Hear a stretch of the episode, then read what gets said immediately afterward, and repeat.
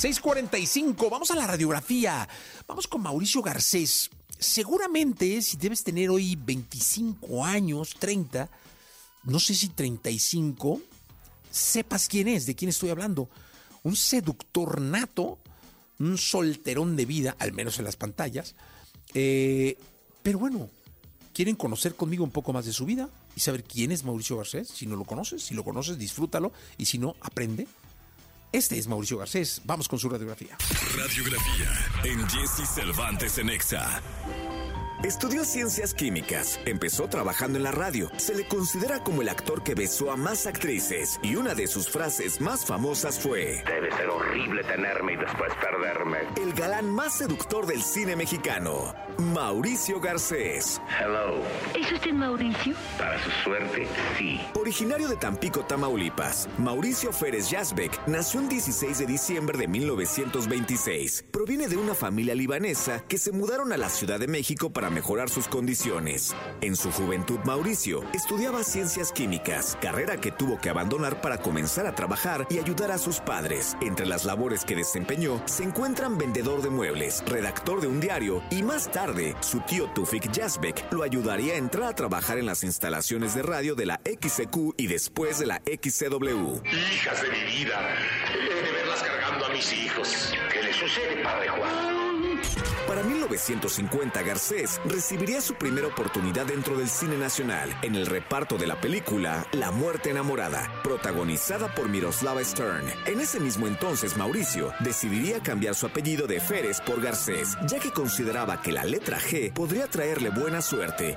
Aprendí también desde aquella noche a decir, viendo los vestidos de su lujosa miseria, lástima de ropa. En las siguientes películas, programas y series de televisión en las que participaba Mauricio Garcés estarían enfocadas a lo dramático y al suspenso. El personaje de galán otoñal que marcaría su vida y carrera vendría gracias a la película Don Juan 67, producida por Angélica Ortiz, mamá de la cantante y actriz Angélica María. ¿Matrimonio? Uy. No, Julis, casarme yo nunca prefiero la muerte.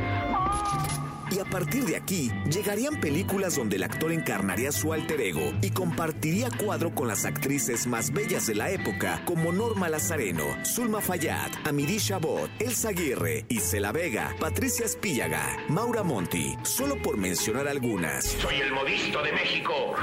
Yo hago que las mujeres se vean más mujeres. Yo les doy lo que les falta y les quita lo que les sobra. Y a ti no te sobra nada. ¿Que quién soy yo? Soy Maurice. En su vida personal se mantuvo soltero. La única relación que se le conoció dentro del medio artístico fue con Silvia Pinal, lo cual duró muy poco. A Garcés se le considera como uno de los primeros hombres metrosexuales por su gusto de arreglarse en demasía. Era fanático de las carreras de caballos, lo cual lo llevó a la quiebra. El cigarro fue su fiel compañero toda su vida y lo cual le provocó un mortal enfisema pulmonar. No les hagas caso, mi amor. Todas son unas chismosas. Te juro por mis hijos que no he visto una mujer desde que nos casamos.